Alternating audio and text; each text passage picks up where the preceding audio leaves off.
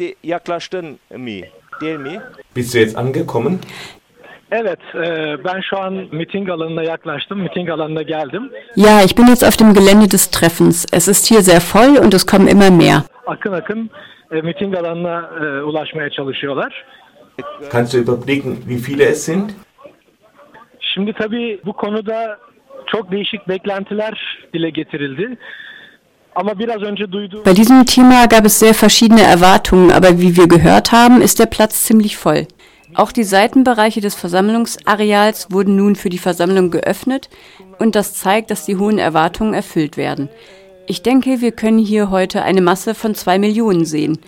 Aber da kommen immer noch Leute auf das schon volle Gelände, da kommen immer mehr. Also zwei Millionen scheint ziemlich realistisch.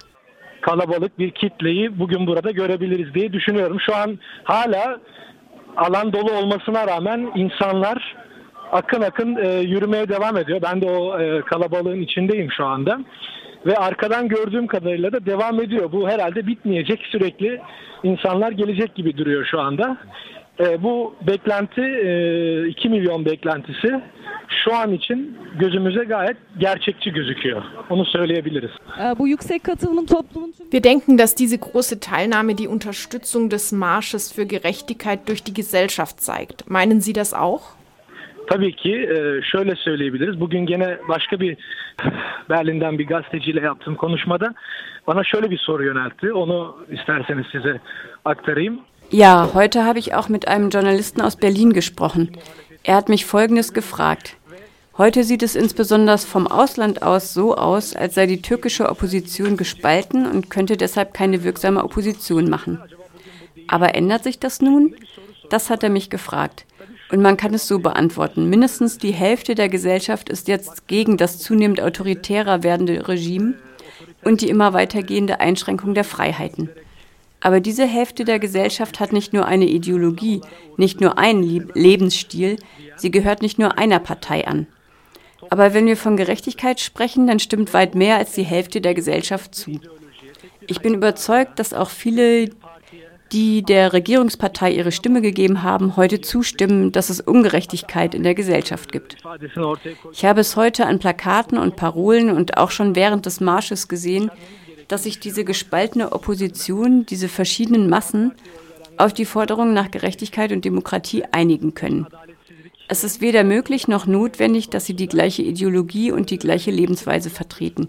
Aber bei der Forderung nach Gerechtigkeit und Demokratie, nach Recht und garantierten Freiheiten, nach einer Demokratie auf der Grundlage der Verfassung, finden wir uns alle unter einem Dach. muhalefet görüntüsü artık e, bu şekilde değil artık değişik e, ve farklı toplumsal kesimlerin demokraside ve adalet talebinde birleşebildiklerini görüyoruz. Dediğimiz gibi burada böyle tamamen e, ha- hayat tarzı veya ideoloji konusunda herkesin aynı olmasına hem mümkün değil hem gerek de yok.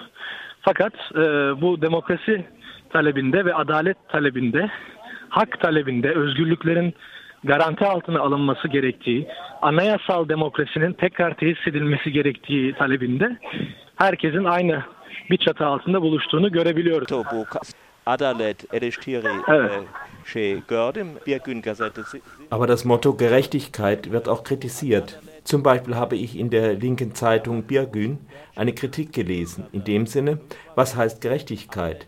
Man sollte sich mit den wirklichen Problemen befassen, den Rechten der Arbeiterinnenklasse, mit der Aufklärung, mit dem Laizismus. Gerechtigkeit könne alles heißen. Was sagen Sie dazu?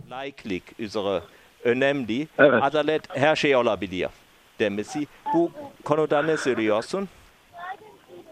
Şimdi bu konuda şunu söyleyebiliriz. Tabii ki e, adalet talebinin birleştirici olmasının e, sadece sadece pratikte değil teoride de bir karşılığı var. Nasıl? O da şu. Şimdi pratikte ilk önce onu kısaca söyleyelim.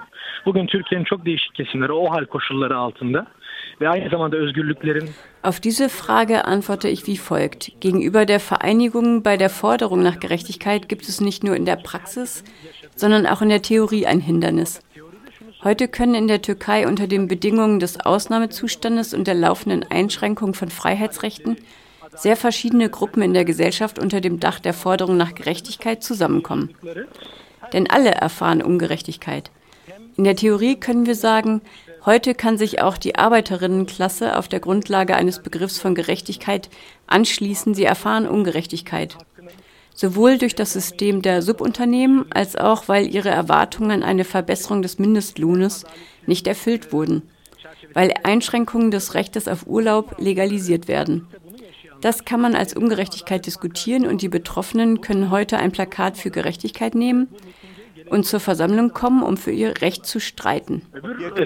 Das Gleiche gilt für den Laizismus. In diesem Bereich habe ich viel gearbeitet.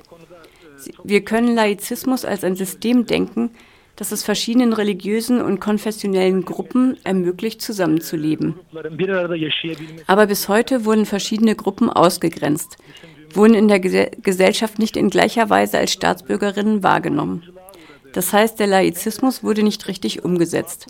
Auch das ist eine Ungerechtigkeit, eine Ungleichheit. Deshalb ist der Gedanke, den Sie aus der Zeitung Birgün vorgetragen haben, ziemlich vernünftig. Dem stimme ich zu. Aber alle diese Gruppen sind heute hier. Das kann ich mit meinen Augen sehen.